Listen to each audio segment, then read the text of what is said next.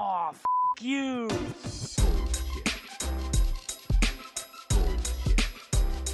Bullshit, bullshit. Bu- bu- Bullshit. Bullshit. Bullshit. Bu- bu- Bullshit. Bu- Bullshit. Three, Bullshit. two, Ready. Bu- bu- one. Bullshit. Hola Emilia, ¿cómo estás? Bienvenida al podcast. Gracias por responderme tan rápido realmente por LinkedIn. Eh, yo, yo te escuché en una charla que fui en noviembre del 2019, yo iba a decir 2018, Eh, y, y anoté tu contacto porque dije, es una de las chicas que quiero invitar al podcast y que me hable de lo que quiera, porque me, me gustó mucho eh, cómo te presentaste. Si quieres, antes de comenzar, eh, dile a la audiencia, al público, más o menos quién eres y qué haces, así entran todos en contexto. Bueno, buenísimo. Antes que nada, eh, muchas gracias Cristóbal por la invitación. Mi nombre es Emilia Ronchetti, eh, soy UX Lead en Despegar. Vengo, vengo del palo de la comunicación y, y ya hace más o menos 10 años que trabajo en medios y en UX específicamente hace 3. Exacto. Sí, yo por ahí, yo más o menos chusmeé y vi que vienes como del lado de contenido, ¿no? Más o menos. Sí, sí, Ok. sí. Eh, Eh. vengo, del la- vengo del lado de contenidos, eh, pero bueno, siempre me especialicé eh, en lo que es la parte académica de metodología de la investigación. Ok. Entonces, cuando, cuando descubrí el mundo UX eh, unos años atrás, encontré como mis dos pasiones, ¿no? Por un lado, la generación de contenido y por el otro lado, la investigación. Exacto. Y, y es ahí, Bien. bueno, cuando, sí. No, no, no, tranquila. Este, mm, y bien, me, me gustaría saber primero cómo llegaste al, al UX, porque ya he descubierto que todo el mundo llegó de, de maneras distintas. Sí, te- tal cual. Bueno, em, yo estaba trabajando en Digital House como, como responsable de comunicaciones y, y la estrategia de comunicación. Y ahí con, cuando estaba em, Gabriel Lopatín dando, dando clases de UX y cuando arrancaba los primeros años de UX, ahí Ok. fui, fui descubriendo de lo, de lo que era UX y, y como te decía, ahí encontré un lugar en donde mis dos pasiones se encontraban. Por un lado, la generación de contenido y por el otro lado, la investigación. Eh, entender realmente quién, quién es tu audiencia, quién es tu usuario, tu cliente, no importa el nombre que le pongas, eh, pero es, es poder entender quién es el otro para poder diseñar un servicio, una estrategia de comunicación, una interfaz acorde Ok. a, a sus necesidades, con el, con el fin de cambiar el comportamiento, ¿no? Eh, porque siempre algo, algo para mí muy importante que, que me enseñó UX es que nosotros accionamos porque queremos generar un cambio en el otro. Si no, Claro. no, no accionamos. O, o queremos que compre un pasaje de avión, o queremos que se pueda autogestionar en un home banking, eh, pero sea lo que sea, eh, estamos, estamos buscando que el, us- que el usuario accione, que, que cambie un comportamiento actual que tiene. Exacto. Y eso nos lleva más o menos al tema que querías hablar, aunque entiendo que querías hablar como dos temas. Primero UX eh, como en general y después pasar al otro, ¿no? Sí, sí, tal cual. Bueno, en, un poco también esto por ahí termina siendo un resumen de, de la charla que, que vos me escuchaste dar. Sí. Em, primero, bueno, UX en general, yo creo que, que todavía la disciplina eh, está a veces encasillada en lo que es el diseño de interfaz. ok. Y, y me, y me parece que, que la metodología de design thinking sirve para resolver millones de problemáticas, digo, no, no empieza como interfaz, eh, empieza en sus inicios cuando IDEO eh, habla primera, por primera vez de design thinking para Sí. resolver un problema de la vida real. Y, y Claro, creo que... Antes de llegar a la compu, a diseñar lo que sea, que, que digan, por más que hagamos wireframes y todo esto, eh, hay un montón de procesos por detrás, es lo que quieres decir, ¿no? Sí, sí, y, y también que, que este proceso de design thinking se puede utilizar para tomar decisiones más allá de la interfaz.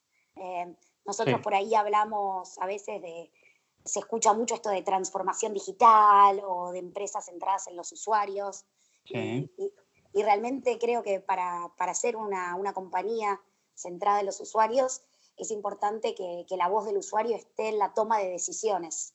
Eh, yo no puedo tomar una decisión comercial o una decisión de marketing sin tener claro quién es mi usuario y sin tener identificado un, problema. Exacto. Eh, sí, este, ¿y cómo no notas al, al, UX, digamos, no sé si en, la parte de habla hispana, pero en la TAM, que es donde estamos más conectados, ¿no? ¿Cómo lo notas? Yo, por ejemplo, eh, lo veo que está todavía como, no sé si naciendo es la palabra correcta, ¿no?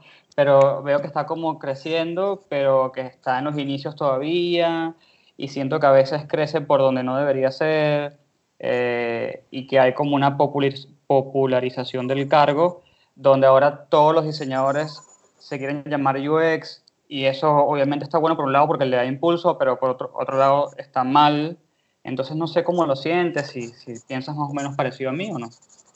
Sí, sí, la verdad que, eh, que comparto, comparto un poco tu visión. Em, yo tengo por ahí la, la, suerte de trabajar para una de las empresas acá, por lo menos en Argentina, donde UX eh, está realmente muy desarrollado y es, es, una parte fundamental de la compañía. Em, pero sí, pero sí, me parece que, que, hay, que hay empresas que recién están arrancando y contratan a una persona, en general un diseñador, le ponen el título de UXer y esperan que haga magia hasta un punto a veces. Y, y, creo, que, creo que es ahí donde me parece que, que la disciplina todavía está eh, incipiente, está como, como arrancando. Sí, como tomando forma.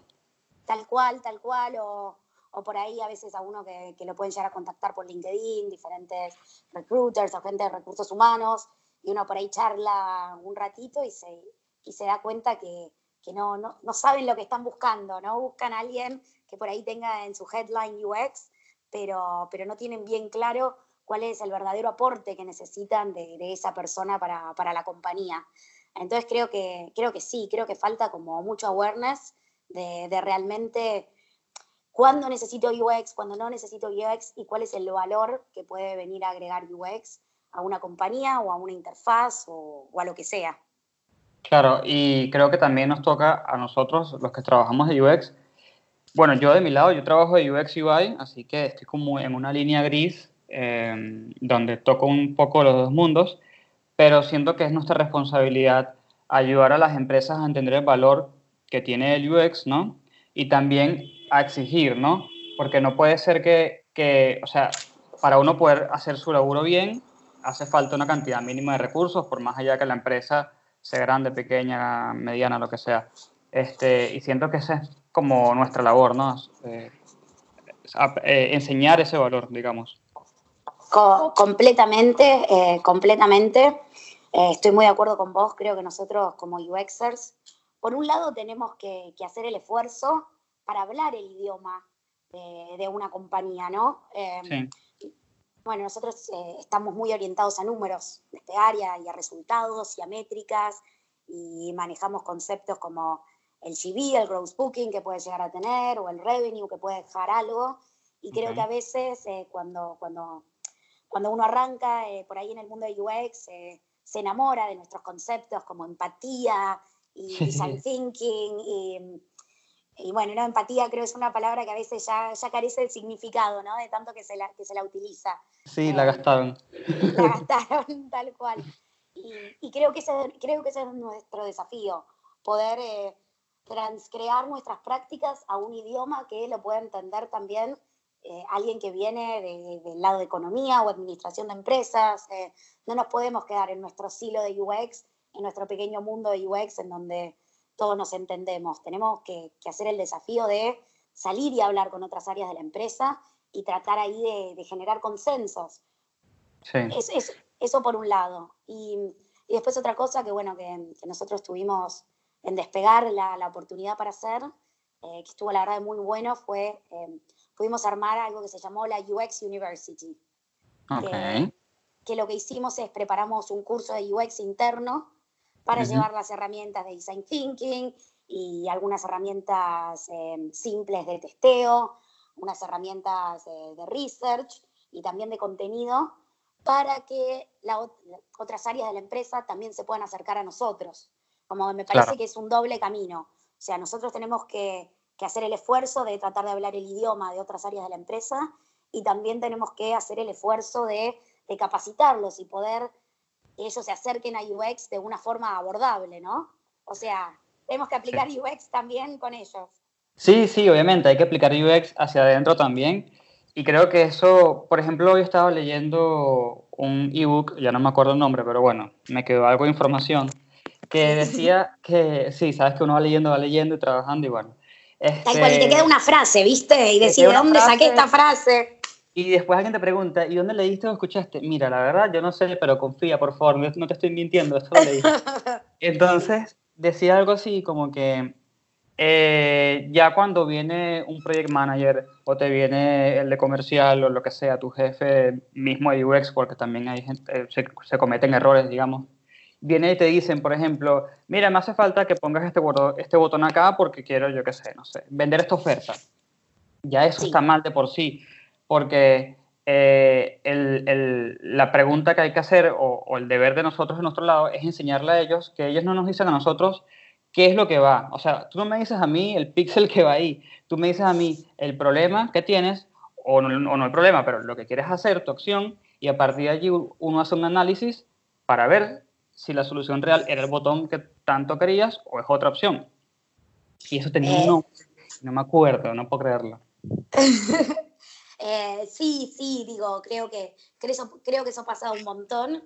Y, y no solo por ahí alguien de producto, creo que, nosotros también mismo desde, desde el lado de UX, eh, a veces también pecamos de centrarnos demasiado en la solución y no tanto en la problemática. Me parece que, que eso es algo como inherente a la, a la, a la cualidad humana, ¿no? O sea, sí. todo el tiempo estamos queriendo buscar una solución. Y, y yo creo que, que, lo fundamental es intentar de cortar la discusión, porque siempre que se, que se esté discutiendo, digo, eh, yo tengo razón, yo defino, vos definís, eh, sí. entra el ego, ¿no? Y, y, y, termina, y termina siendo una pelea de egos. Eh, sí. la, única, la única forma que, que yo veo, digo, la, la, luz al final del túnel es a través de, de, testear, de hacer un A-B testing. Eh, okay. Si uno tiene la posibilidad de hacer una B, uh -huh. ¿no? En donde, en el caso que me decís, bueno, acá ponemos, un, hacemos competir, poner en ese lugar un botón versus poner en ese lugar una oferta comercial. Bueno, claro. ¿cómo performa? ¿Dónde hace más clic el usuario? Y ese clic, ¿es el clic que queremos que haga? ¿Y qué pasa? ¿Llega al éxito? Porque por ahí hace clic en la oferta comercial, pero tenemos un drop rate tremendo porque no era lo que quería hacer. Entonces hace clic, pero después se va.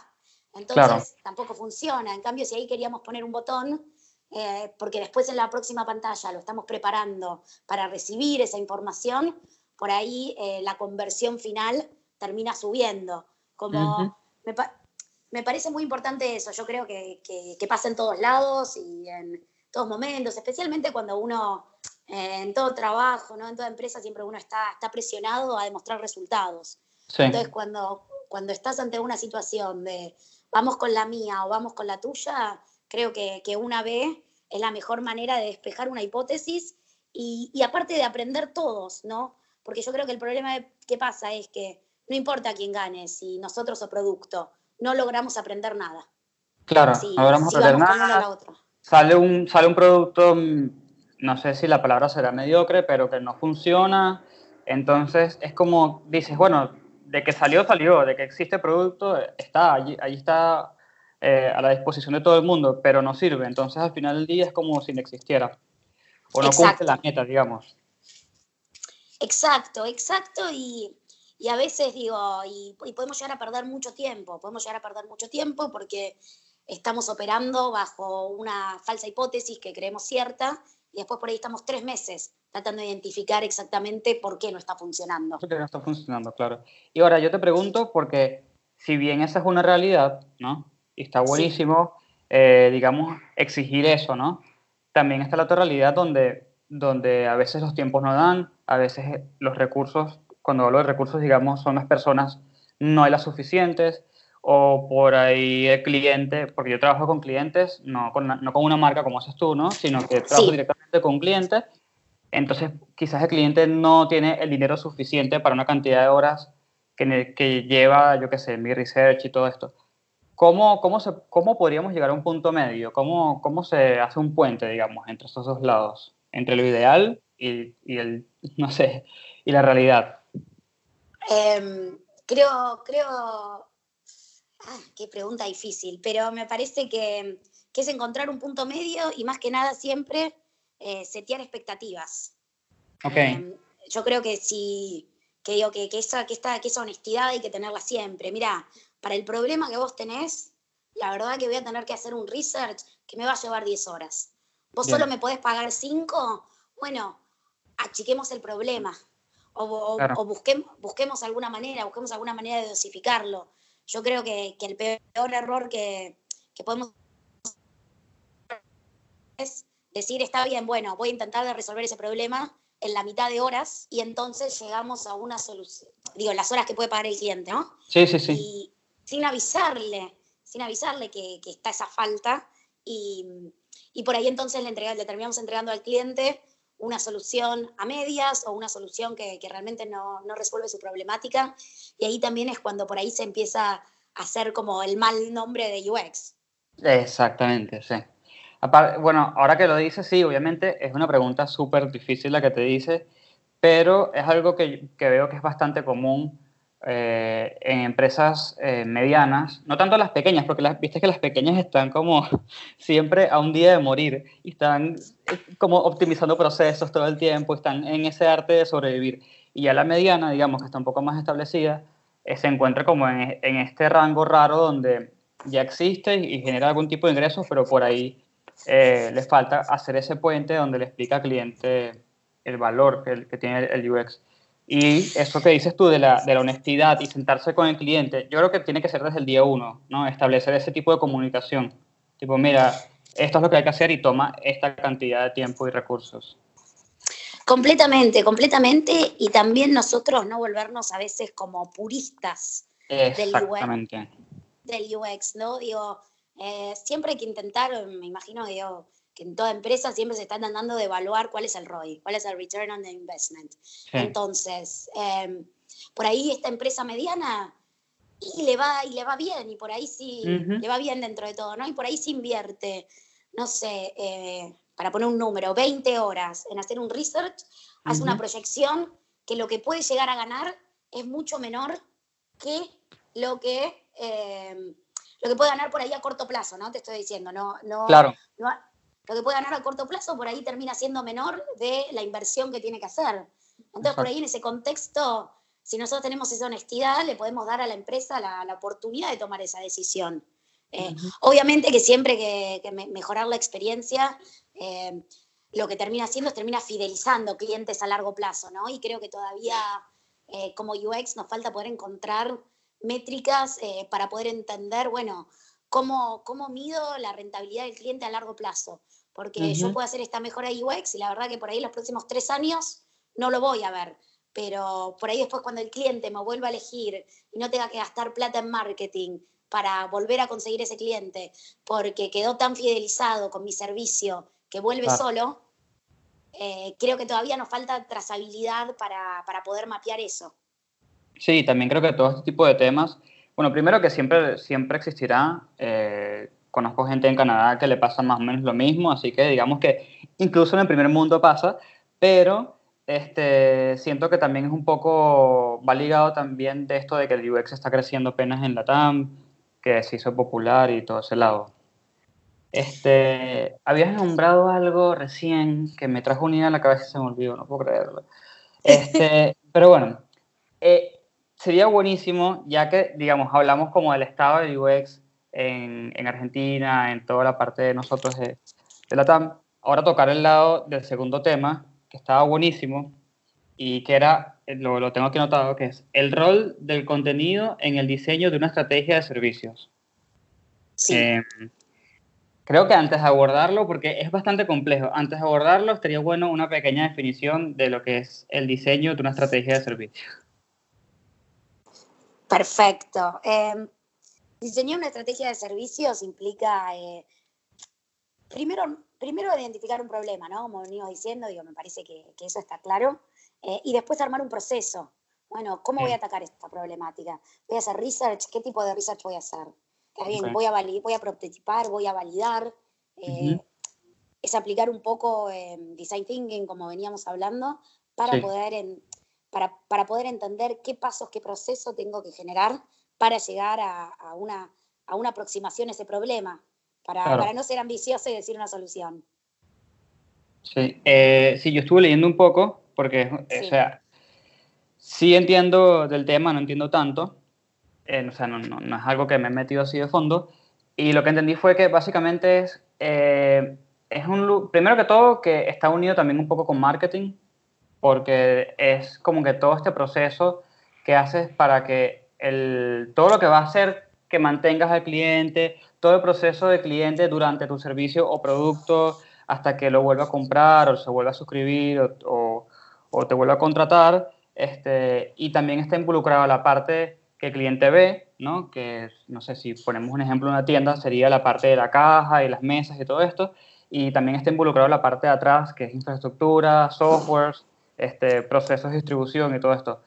¿Estoy en lo correcto o leí algo que no era? Sí, sí. Eh, a ver, uno, uno, puede diseñar un servicio eh, para, una, para una empresa gigante o para una empresa muy chica. Digo, no. Claro. El, el, diseño del servicio, como bien decís, implica sí contemplar absolutamente todos los touch points que tiene un cliente con tu servicio y poder okay. mapearlo de punta a punta. Eh, claro. Me parece que también que eso por ahí es un poco el cambio de foco entre por ahí pensar solamente en la interfaz o pensar realmente en todo tu servicio. Eh, okay. Por ejemplo, digo, en despegar, ¿dónde, ¿dónde termina el servicio del cliente? ¿Cuando vuelve del viaje o cuando aprieto el botón comprar? ¿no? Como que eh, entender que, que, tenemos que estar a lo largo de toda la experiencia, cuando está consumiendo ese viaje, cuando está en ese viaje, más uh -huh. allá de que a nosotros ya nos compró. Bueno, ¿cómo, cómo, cómo está viviendo ese servicio? Eh, claro. eso, eso es fundamental, eso es fundamental, porque a veces si uno por ahí solo mira una parte o si solo mira la interfaz, eh, va a tener muchos más sesgos. Claro, obvio. Sí, o sea que básicamente eh, cuando, cuando diseñas una estrategia de servicio, estás diseñando todo lo que involucra, todo lo que, lo que el cliente, esa burbuja que el cliente no ve y de lo que está rodeado de él, que es todo este soporte que, que, lo, que lo acompaña ¿no? durante todo este consumo, de, en el caso de despegar, de un viaje. Exacto, exacto. Eh, eso es lo fundamental, ¿no? Como, como punto de partida. Okay. Después hay, hay, varios libros, varias metodologías. Uno me gusta mucho es This is Service Design. Okay. Eh, y, bueno y, ca y, y, cada uno tendrá eh, su proceso y su método. Eh, pero, pero me parece que lo, lo, fundamental es esto. Es bueno, cuando voy a arrancar, tengo que poder mapear absolutamente todos los puntos de contacto del cliente con mi servicio y después habrá millones de autores, millones de metodologías que, claro. que te acerquen en cómo encarar el análisis de, de, de ese servicio. Exactamente. Y, sí, eh, y bueno, ok, ya establecimos la definición básica, un, más o menos un par de ejemplos. Y ahora sí me gustaría entrar en, en la primera frase de ese párrafo de el rol del contenido. ¿Qué quieres decir con el rol del contenido en el diseño de una, de una estrategia de servicios? Perfecto. Eh, bueno, como, como, te contaba antes, eh, yo llego a UX eh, del, del, palo de la comunicación. Sí. Y en un, en un, mercado de UX en donde hoy en día todavía está muy, muy asociado al diseño. Muy asociado al diseño. Y, y tiene sentido, y tiene sentido porque hay un entregable claro que, que es una interfaz. Y sí. necesitas técnicamente poder diseñarla, porque si no tengo, ¿cómo voy a poder pensar en service design, no? Si todavía no tengo físicamente eh, esa interfaz en donde el usuario va, va, a poder accionar para comunicarse con, conmigo, con, con claro. la empresa. Eh, entonces, digo, desde, desde ese contexto es donde el contenido en un servicio termina siendo el producto. Eh, por lo menos en el caso de despegar, la única forma que el usuario tiene para, para decidir si ese hotel eh, que él está mirando en la web es el uh -huh. hotel en el que va a satisfacer o no va a satisfacer sus necesidades, es a través del contenido que yo le ofrezco de ese hotel. Claro. Si, si las fotos que yo tengo son malas, si no tengo las verdaderas amenities que contiene el, el hotel, el, el usuario va a estar tomando una decisión no basándose en la realidad. cuanto más yo le acerque al usuario la realidad a través del contenido, una mejor decisión va a poder tomar. Claro, exacto. Entonces, digo, en, ese sentido, cuando uno por ahí piensa en contenidos en UX, piensa directamente en el microcopy, ¿no? En, el copy de, en el copy de la UI, nos quedamos con eso. Em, y tenemos que entender que eso es solo una parte. Yo tengo que también poder comunicarle al usuario qué es mi servicio de una forma real, verídica y al mismo tiempo intentando de persuadirlo y seducirlo, ¿no? Porque no, no nos olvidamos también como UXers, como decíamos antes, que nosotros tenemos un objetivo claro, nosotros tenemos una acción que el usuario quiere realizar o un comportamiento que queremos cambiar. Claro, exacto. Y cuando hablas de, persuadirlo, eso me lleva mucho a la charla de, Charlie, si sabes quién es, ¿no? Sí. Bueno, yo lo tuve en el podcast y estuvimos hablando de justamente ese tema que fue, que creo que también habló de, de eso el día que, que, escuché la tuya, que él hablaba de la persuasión versus la manipulación. Y estábamos hablando un poco de, de, de, cómo diferenciarlo. Y llegamos a una conclusión que creo que es la misma que llega en la charla, que, que depende mucho de cada quien, ¿no? Porque para mí algo que es persuasión, para ti puede ser manipulación, y, y está muy ligada como que a tu visión personal de eso. ¿Cómo, cómo, ¿Cómo lidias con eso? O sea, ¿cómo, cómo enfrentas ese problema? Eh, perfecto, bueno, te lo, te, lo, te lo, puedo poner en un, en un, caso, en un caso real. Eh, en, mi, en, mi, equipo en Despegar eh, está la, trabaja la referente de fotografía de, de UX, Natalia Bodán.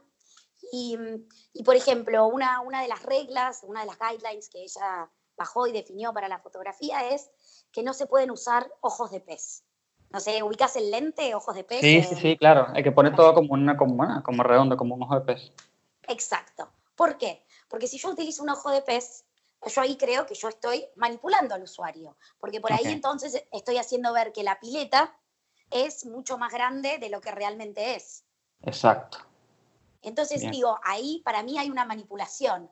Ahora bien, si yo saco una foto de esa pileta con un lente real, con un ángulo real, pero me aseguro que la foto esté cuidada a nivel luz, que la foto esté cuidada a nivel foco, ahí yo creo que hay una persuasión. Digo, yo estoy mostrando mi mejor cara, estoy mostrando la mejor cara de la pileta, pero no la estoy deformando a la pileta para que parezca algo que realmente no es.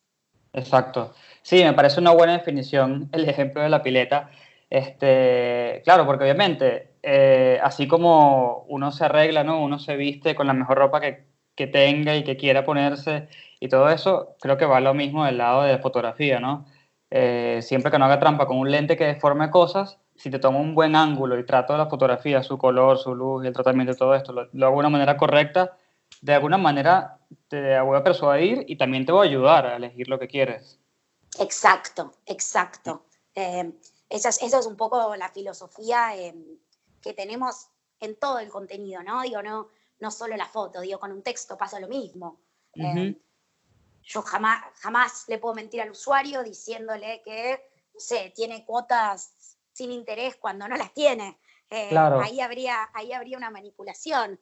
Ahora bien, cuando yo defino exactamente el copy que voy a utilizar para comunicar las cuotas sin interés, yo voy a poder, voy a poner el mejor copy y el copy que intente destacar las cuotas de la mejor manera para persuadir al usuario. Claro, y aparte, eh, según tengo entendido, si me acuerdo bien, ustedes tienen equipo en Argentina, en Brasil y una persona en México, ¿no? Sí, sí, correcto. Una, persona una persona en realidad está, está en las oficinas argentinas, se, se llama Carlos Mendoza y, y, trabaja, trabaja en el equipo, en equipo de contenido. Bien, y eso me llama mucho la atención porque así como, como hablaste en, en ese momento, se crea una cultura, ¿no? Son, son tres culturas que están conviviendo, son, son tres culturas en las que están aportando al contenido y de alguna manera tienen que, que, mostrarlo, ¿no? Eh, y, y, aportar ese valor también eh, al, producto que están haciendo. 100%, 100%, eh, por eso estamos, bueno, ya hace un año estamos desarrollando el área de localización con Maxi Simoncelli, que, es el referente de localización y que se encarga de analizar cuáles son las diferencias culturales que hay entre un país y otro para poder adaptar el producto para ese país. Eh, los mexicanos, los brasileños y los argentinos no viajan de la misma manera. Y hay mucho de ese comportamiento en relación a los viajes que, que hacen que tiene que ver mucho con su cultura y con sus prácticas culturales y de la forma en la que entienden la, entienden la realidad, eh, de cómo perciben el tiempo, de la relación que tienen con la formalidad. Eh, por ejemplo, nosotros acá en Argentina somos muy informales. Sí, y es muy informales eh, en la forma de hablar, en la forma de relacionarnos, somos muy horizontales y, y esto no, no aplica al resto de Latinoamérica. claro. Eh, que- entonces digo, bueno, e- es- esa realidad cultural, ¿cómo se traduce, en este caso en viajes, eh, pero lo podés llevar a cualquier lado? Digo, Sí, ¿cuál lo relación? Sí, sí, ¿cuál es la relación con un home banking? Voy al ejemplo del home banking porque me parece que es como lo más contrapuesto por ahí a un viaje. Sí, sí, sí. Claro, es más estructurado, es más serio, estás hablando, bueno, también hablas de dinero en los viajes, ¿no? Pero ya aquí estás hablando de tu cuenta personal de dinero, es complicado. Exacto, exacto. Ahora, a mí me llama la atención, no sé en cuántos países está Despegar, ¿tienes el número exacto? Y estamos en todo Latinoamérica. eh, Ah, ok. O sea, sí, este- operamos, en, operamos en toda Latinoamérica. Ok, y eso me llama la atención porque yo digo, claro, eh, ¿cómo, cómo estas personas generan contenido, ¿no? Eh, que le llame la atención, y no solamente que llame la atención, ¿no? Sino que comunique lo correcto, que es lo que venimos hablando. Eh, ¿cómo, cómo, cómo, o sea, hay hacen- bueno, me imagino que hacen pruebas y todo esto, ¿no? Pero ¿hay alguna estrategia que lleven a cabo, como para, por ejemplo, presentarle viajes atractivos a colombianos o viajes atractivos a no sé, un uruguayo o lo que sea. No sé, ¿hay alguna forma de hacerlo? A ver, no- no, sé si hay una fórmula eh, per se, sí Ok. es a través de research, es a través de investigar y es a través de acercarme a ese usuario lo máximo posible. Y, y es a través de tener, eh, en este caso con contenido, algo que, que Maxi dice siempre, digo, es, es tener una sensibilidad cultural. Claro, si, si, yo como, si yo como investigador, yo como UXer, no tengo la capacidad de, de poder abrirme para, para cuando estoy haciendo ese research, poder entender, no tengo esa sensibilidad cultural y entonces mis resultados seguramente eh, estén un poco más sesgados. Claro. Después, una, después una vez que, que se arma, que se arma ese research, nosotros después tenemos un proceso para la creación de contenido. Eh. Ese proceso fue desarrollado por, por otra compañía en Despegar, Inetoranzo, y, y son ocho pasos en los cuales yo primero entiendo la cultura, localizo, después seguramente eh, hago un story frame para poder Ujú. entender, eso es una herramienta de contenido que, se- que se usa un montón, para poder entender exactamente cuál es la historia que tengo que contar. Eh, Ok, Después siempre trabajo como los contenidos en, al- en baja, defino la arquitectura de la información, genero un storytelling, o sea, entiendo cuál es, cuál es la narración, cuál es el inicio, cuál es el conflicto y cuál es el desenlace de, de una pantalla, de una landing page o de una experiencia desde una home hasta un checkout. Y, claro, y recién ahí, recién ahí me pongo a pensar en el, en el content, lo llamamos en, en el prototipado en alta, que es exactamente qué palabra voy a usar. Eso es como el último paso. El último paso es si, si las palabras son lindas, vamos a decirlo de alguna manera, o si las palabras... Primero tengo que definir el qué. Algo que, algo que viene como muy de, de- de la teoría de comunicación de 1970 es, es diferenciar el qué del cómo. ok, Digo, eh, en comunicación eso es fundamental. ¿Qué tengo que comunicar? Bueno, tengo que comunicar, eh, tengo que comunicar eh, cuántas cuotas tiene, tengo que comunicar exactamente todas las amenidades que tiene. Digo, el qué tengo que comunicar siempre me lo van a dar las necesidades del usuario con las necesidades de mi negocio. O sea, claro, eh, UX existe ¿no? en, ese, en ese centro entre las necesidades del usuario y las necesidades del negocio. Eso me va a definir qué tengo que comunicar. Y después el cómo, cómo lo comunico, si, si uso palabras cortas, oraciones cortas, si uso muchas comas, si uso punto y coma, que por ejemplo es algo que en general la, la interfaz no se utiliza, digo, todo eso es el cómo. Siempre, siempre intento hacer por ahí ese paralelismo entre eh, diseño de producto y diseño visual. claro, Eh, que me parece que me parece la disciplina de diseño está como, como bastante, está como más avanzado, ¿no? En ese sentido, digo, primero, ¿qué tengo que construir? Después me fijo cómo lo construyo, si lo hago más lindo, más, más feo, más alto, con este color, con este otro color. Pero si primero no resolví el qué y no, no, no, no entendí el problema y no investigué para poder entender cuál es ese qué que tengo que comunicar, el cómo, el cómo termina siendo secundario. Claro, sí. Y si se salta uno esos, esos pasos, después sale cualquier cantidad de productos que comienzan envueltos en, en, en, evolutivos y nunca sale algo bueno. Este, para la gente que está escuchando y quizás, porque no, no nombramos algo muy importante, eh, Despegar hace un tiempo pasó por un rediseño, ¿no? Así le damos como el contexto a la gente que no sabe. Eh, pasó por un rediseño y toda esta, toda esta charla eh, que dio eh, Emilia en, en, la torre del Banco Francés eh, habla un poco de eso, ¿no? De que ellos rediseñaron todo y después se dieron cuenta de que no solamente había que rediseñar, sino que también cambiar la manera como generaban el contenido y cómo ofrecían y explicaban las cosas de los paquetes de viaje. ¿No? ¿Estoy en lo correcto? Sí, sí, correcto. Eh, el, el, rediseño, el rediseño en realidad fue como muy a nivel global. Bueno, sí. ¿cuáles, son, ¿cuáles son nuestros valores de marca? Y esos valores de marca, ¿cómo, está, cómo los estamos representando hoy en día? Eh, yo, ahí trabajé, yo ahí trabajé muy cerca con la creación de, del nuevo manual de voz y tono. Bueno, okay. ¿cómo, ¿cómo es la voz de despegar? Es así, así, así, tiene estas características y esas características, ¿a qué valores responden? ¿Cómo nos queremos presentar al mundo?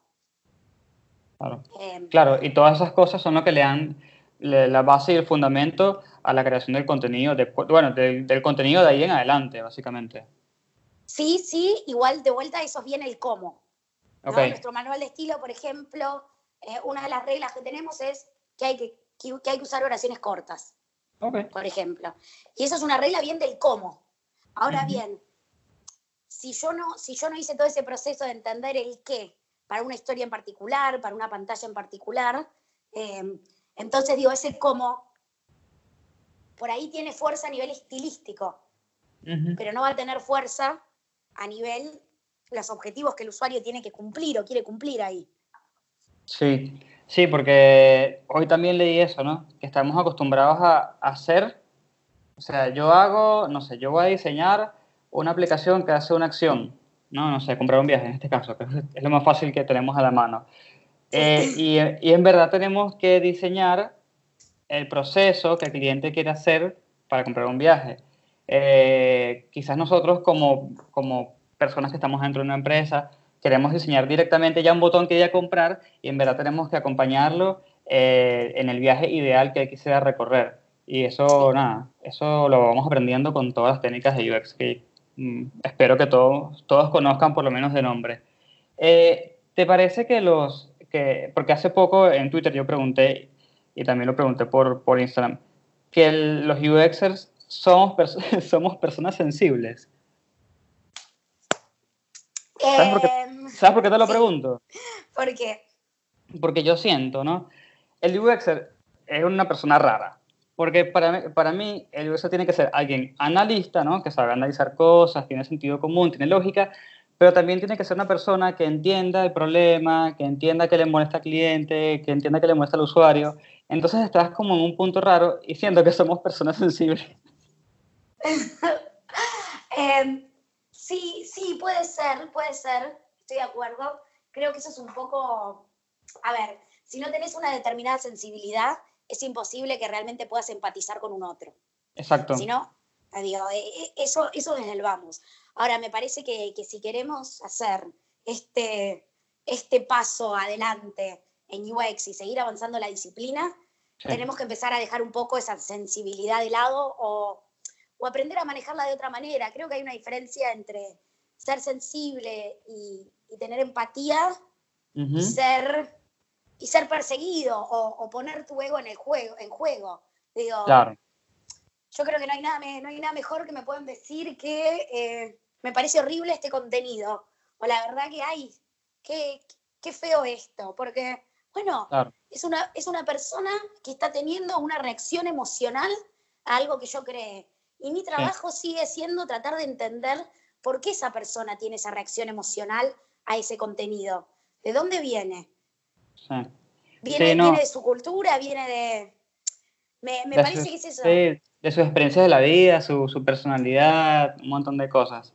Claro. Este, eso es una no, súper, súper extraño que te haga esa pregunta, pero es que la hice por, por Instagram y por Twitter y cau- causó medio, medio revuelo y, y me pareció interesante preguntártelo a ti, que tienes mucho más experiencia que yo, para ver qué opinabas. No, me, me- parece es eso, digo, re- reentiendo desde dónde venís eh, y, y a ver, una sensibilidad hay que tener porque si no la tuviéramos no podríamos hacer nuestro trabajo. Ahora me parece que tenemos que evolucionar y que tenemos que cada vez más eh, desarrollar por ahí una capa un poco más gruesa, para decirlo de alguna manera, para, para no llevar el ego a nuestro trabajo, ¿no? Me parece que por ahí, ahí está la clave, digo, sensibilidad cultural, sí, sensibilidad con las personas, empatía, sí. Ahora, que eso no se confunda con yo soy mi trabajo y yo cada vez que hago un contenido, que hago un diseño, estoy poniendo mi ego en juego, porque ahí Sí. es donde perdemos. Ahí, exactamente. Sí, aparte, eh, para la gente que, que, no sé, por ahí le cuesta recibir feedback y nos está escuchando y, y entiende, y ya, ya, ya aceptó que le cuesta recibir feedback, eh, entiendan que es dificilísimo darlo de una manera, digamos, eh, 100% correcta y, y- perfecta y que no le duele a nadie, porque al final del día el diseño para mí siempre tiene un componente personal, por más que uno siempre debería estar revisando los sesgos y todo esto, al final hay un componente de que, de que uno dice, bueno, esos píxeles que están allí, ese diseño que hice yo, salió de mí, pues. Entonces cuando alguien opina, te pega un poco en el corazoncito. Sí, sí, digo, lo, lo entiendo, lo entiendo. eh, creo que, de- por lo menos desde mi experiencia, eh, creo que por ahí me, me cagaron a palos, para decirlo de alguna manera. Eh, muy al principio de mi carrera, por ahí cuando, cuando estaba trabajando en televisión, que, que nada, que por ahí a veces hacíamos notas enteras y había que tirarlo a la basura porque el conductor ya no tenía ganas de hacer ese tema y tenía Ah, ganas bueno. de hacer otro. Eh, sí, digo, eh, digo que, que en medios por ahí eso, eso pasa un montón. Entonces creo que, creo que en ese sentido por ahí yo, yo ya vengo un, un poco curada de espanto. Igual Exacto. creo que, que tenemos que realmente hacer el esfuerzo de no enamorarnos de nuestras propias ideas. Eh, hay hay Sí. algo muy interesante, digo, algo que creaste vos, nunca lo vas a poder ver de forma objetiva, porque vos lo creaste. Es así. Eh, es así. Entonces digo, si, si, si uno ya parte desde, desde ese lado, uno, ten- uno tiene que tener claro que uno no tiene que juzgar su propio trabajo. Por eso a mí me gusta tanto UX, porque digo, uno puede juzgar el proceso. Ok, hice esto, esto, esto, esto, llegué a esta solución. Y el veredicto final lo tienen los números. ¿Cómo está performando esto? ¿Performa bien o performa mal? Performa mal. Bueno, puedo volver atrás en mi proceso y puedo entender. Digo, esto es muy de, también del método científico, ¿no? O Claro, sea, si, sí. yo hago un, si yo hago un proceso y el resultado no es el resultado que yo esperaba obtener, pero yo documenté ese proceso, puedo volver para atrás y puedo generar una nueva hipótesis acerca de qué paso voy a cambiar en mi proceso Ujú. para poder obtener un resultado diferente. Y, Sí. y me parece que si lo intentamos ver más desde ese lado, como un poco más científico, es ahí donde nos empezamos como a apartar un poco de, che, pu- puse mi corazón en ese Claro. diseño, ¿no? Como, eh, me parece que es eso, me parece que cada vez tenemos que, que guardar toda esa sensibilidad para los usuarios, para cuando estamos interactuando con ellos, pero no en el momento de, de ideación o prototipado. Ahí creo que tenemos que intentar de ser lo más fríos posibles. Sí, sí, es así, estoy completamente de acuerdo. Te hago una, te hago una pregunta que básicamente es la siguiente. ¿Hay algo de lo que no hemos hablado que te gustaría hablar? O sea, algún tema que nos haya tocado que te parece interesante e importante Em, de todo este tema del rol del contenido. Sí, eh, bueno, por ahí algo que me gustaría destacar es la necesidad del trabajo multidisciplinario, ¿no? Que, que por ahí en, todavía en una industria UX incipiente, como veníamos diciendo, falta, falta entender realmente el valor de, este, de un trabajo interdisciplinario. Esto es algo que la academia lo empezó a hacer hace bastante, hace bastante tiempo. Y, por ejemplo, nosotros en Despegar eh, tenemos comunicadores sociales, periodistas, eh, gente que viene del diseño multimedia, de la comunicación audiovisual. Tenemos personas que vienen de sociólogos. eh, Ok. tenemos una persona en research que viene de ingeniería industrial. Tenemos una persona en research que viene de relaciones internacionales. eh, tenemos Wow. como que, sí, como que, y creo que la verdad que es en ese trabajo multidisciplinario en donde está bien, to- todos después usamos las mismas herramientas, pero si tu formación es una o tu formación es otra, seguramente vas a tener una diferente mirada, un diferente análisis. Y es por ahí en el clash de esas diferentes perspectivas donde creo que hay mucho valor. Y, y por ahí esto que vos me decías antes, por ahí la, la mediana empresa busca diseñadores gráficos, diseñadores Sí. gráficos con experiencia en web. Y piensan que, que, que así se va a resolver todos los problemas. Y, y la verdad que es dentro del trabajo multidisciplinario. Nosotros en Despegar eh, trabajamos, trabajamos, nosotros en Despegar trabajamos con UX Leads que manejan, equi- que manejan diseñadores, contenidistas y researchers. Digo, y es entre las tres disciplinas de UX en donde se crea, se analiza juntos el problema, se crea la solución juntos y, y creo que eso es algo que, que todavía en muchos aspectos estamos como, como atrás, que por Sí. ahí, que por ahí afuera el trabajo más multidisciplinario está visto. Por ahí nosotros en algunas células, eh, en mi caso en la, en la célula de comunicaciones, por ejemplo, eh, incorporamos a alguien de marketing a la célula. Ahora hay una Mm. persona de marketing que viene a todas nuestras weeklies, que está en todo nuestro proceso. Qué bueno.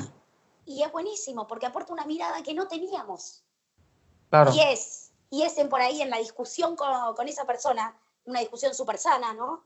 Donde Claro. uno puede, donde uno puede agarrar y, y puede aprender y también puede llevar ese aprendizaje a la, a la solución después que uno crea particularmente como UXer. Claro. Eh, entonces me parece que eso es algo que, que, que tenemos que ver más. Tenemos que ver más realmente equipos multidisciplinarios, cada uno abordando la problemática desde su expertise y, y ayudando a resolver el problema. Eh, creo que si nos quedamos en que, listo, un diseñador gráfico con experiencia web va a salvar mi compañía, eh, no, no, no va a pasar. Claro, no va a pasar. Sí. sin desmerecer, por favor, sin desmerecer a los Claro, no, obvio. con experiencia No, no, web que, que son fundamentales. Sí, son fundamentales y de cierta manera yo diría que en, en- en Latinoamérica eh, funcionaron como columna vertebral para, bueno, nos pegamos a, a este lado y, y nos dieron muchísimo apoyo. Y a- aparte, mucha gente vino de ese lado y se está pasando al, UX de manera formal, ¿no? Se, se, se- hacen cursos, después comienzan otra vez como juniors y comienzan a subir. Hay mucha gente que, que, que lo está haciendo así, de esa- forma. Este, Exacto. Sí, no, a mí me llama mucho la atención. Hace poco hablé con, con una persona en España que él Sí. escucha el podcast a veces. Eh, bueno, nada, hicimos como una pequeña comparación entre el estado del UX en España y el estado del UX en Argentina. Y él me, él me dice, mira, todo lo que tú me estás diciendo, todos estos problemas que, que- que tienes, son problemas que tuvo España hace 10, 15 años. En el, Claro. claro, obviamente no se llamaba UX, no, tenía otro nombre. Claro. Eh, y él lo que me dijo, porque me notó un poco preocupado de todo esto, me dice, tranqui, que eso, eso llega un momento que para, porque ya el rubro madura y, y las cosas comienzan a surgir y sale todo un poco más bonito. Eh, Tal cual, tal cual, creo que, creo que es tiempo y creo que, que en ese sentido es lucha en el mejor de los sentidos, ¿no? Eh, es, es, una, es una linda lucha eh, que, que tenemos por delante acá. De, Sí. de tratar de, de aportar, por eso también me parece que esta posibilidad de, de- hacer podcast, de abrirse con la comunidad, bueno, vos fuiste al Redux, como Sí, todo lo que hace Ixta Buenos Aires, ¿no? Como Ixta La Plata también, que se mueven un montón.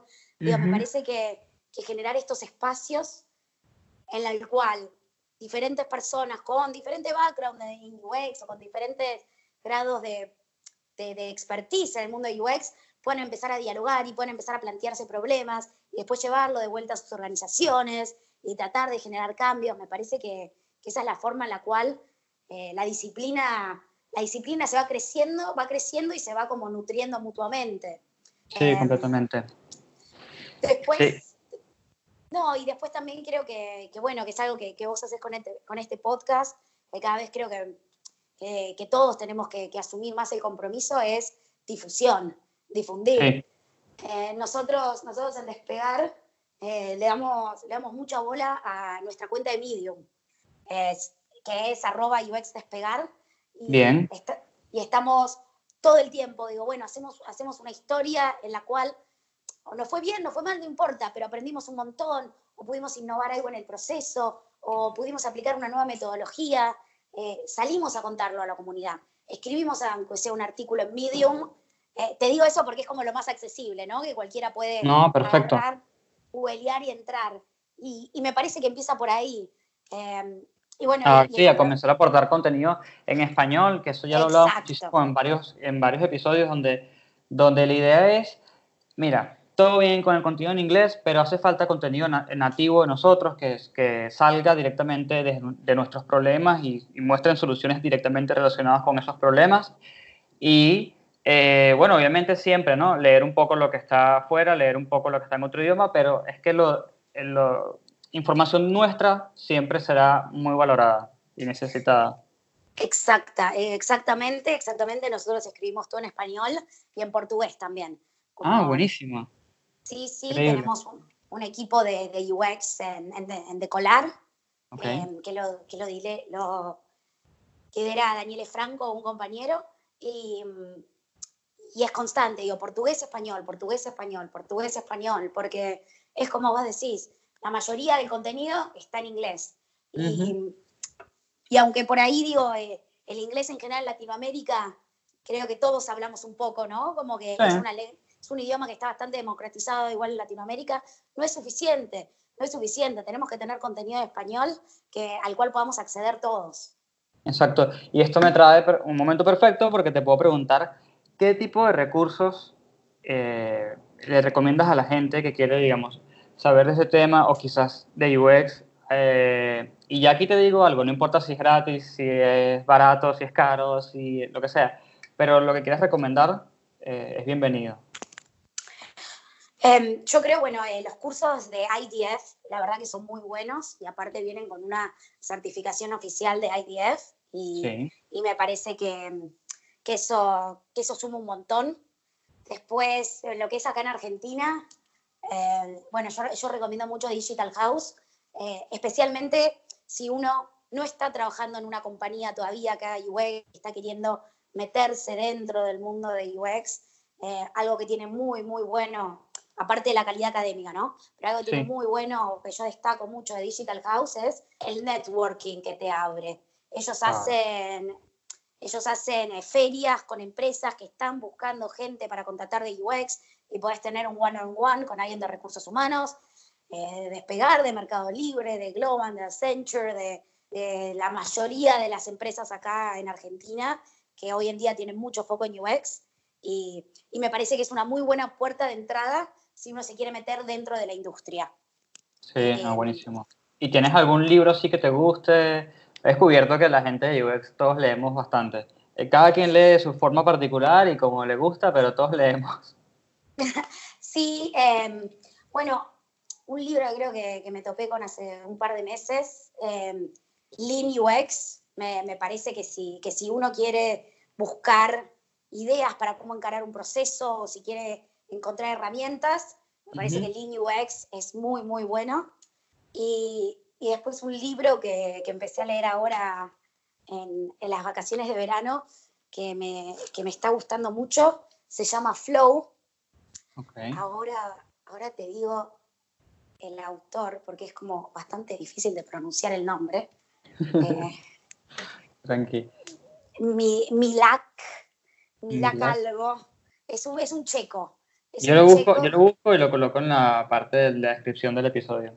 Dale, dale, porque ahora no me estoy acordando eh, el apellido. Sí, no te preocupes. Es, eh, es, como imposible de pronunciar. Ah, mira, acá lo tengo, a ver. Eh, el autor se llama Mihaly ah. Csikszentmihalyi, algo así. Perdóname, imposible de pronunciar para mí. Yo lo busco. Eh, pero es un libro, ¿no? es un libro que se llama Flow, que habla, que habla de, de nuestro proceso de conciencia. Y él es un psicólogo y está muy atado a la psicología y me parece que sirve, sirve a nivel personal un montón. Eso, Es eso como de autoayuda y UX. Te juro, te juro. eh, Yo lo- me, lo, me lo recomendaron por UX, porque yo, eh, un poco la idea es poder crear este estado de flow en nuestros Claro. usuarios cuando están nave- navegando nuestra aplicación o cuando están consumiendo nuestro servicio. Eh, pero la verdad es que me está sirviendo más de autoayuda que de cualquier otra cosa. Pero, eh, pero bueno- lo- sí. Bueno, señores, el UX también es autoayuda. Este... no, mentira, no, no somos autores certificados, no nos hagan caso. No, no. Este, ¿Qué te iba a decir? Em, yo siempre, al final del episodio, aparte de hacer todas estas preguntas, eh, doy un espacio para cualquier tipo de promoción que quieras hacerle, así sea un proyecto personal o la empresa donde estén. En verdad no hay ningún problema. Si quieres, eh, puede ser un curso, puede ser también una charla que vayas a dar, no importa. No, la, la verdad que en este momento, eh, algo que en Despegar tenemos bastantes búsquedas abiertas de diseño, de research y, y de contenido, y, y estamos siempre queriendo, queriendo conocer a la gente acá en Argentina que, que aparte de tener un, eh, un, un skill técnico en UX, que, sí- que sí, que buscamos gente con experiencia o queremos gente que, que tenga experiencia con UX, se interesa Sí. mucho gente que, que tenga pasión y compromiso con lo que hace, ¿no? Como, como veníamos hablando, como empezamos la charla, digo, no es fácil hacer esto. Hay que tener mucha resiliencia porque estamos, somos, estamos en la, somos punta de flecha. Somos Sí. punta de flecha. Hoy en día estamos yendo a hablar eh, o con programadores, o con economistas, o con administradores de empresas, que varios ya eh, escucharon de UX, pero no sé si todos entienden muy bien lo que hacen. Claro, Eh, claro. sí. entonces, nada, si, si por ahí te, te apasiona mucho UX y, y sos una persona que, que va para adelante, que es resiliente, que, que no para, que no para hasta, hasta lograr sus objetivos, bueno, nada, te, te estamos buscando. Eh, creo que la página es www.despegar.com barra sumate Ok. y, y ahí tenemos todas las búsquedas abiertas. Y, y nada, y los invitamos y también eh, el medium de UX Despegar, eh, ese creo que es, por lo menos hoy en día, nuestro contacto más directo con la comunidad. Y, y los invitamos a que dejen comentarios, a que nos discutan, a que nos digan, no, pero ¿por qué hicieron, hicieron esto así? Yo no estoy de acuerdo, digo. eh, Claro, que se genere eh, una discusión, una conversación. Tal cual, tal cual. Generemos, generemos diálogo porque, porque aprendemos y nos enriquecemos entre todos. Claro. Y qué bueno que digas esto al final, porque así el que llegó hasta a este minuto puede, puede saber de ese gran dato de que Despegar está buscando un montón de gente con diferentes perfiles. Em, sí, tal cual. Sí, igual eh, este, ese dato es tan importante que lo voy a poner después en información en, en Instagram o en Twitter, ahí veré. Dale, Este, perfecto. bueno, la verdad, muchísimas, gracias muchísimas gracias por participar, por, por haber tenido una conversación tan amena y tan tranquila eh, y habernos informado de todas. Mira, yo te digo algo, de los temas que he hablado con todos los invitados, creo que este es el que menos conocía y, y me interesaba también un montón aprender más.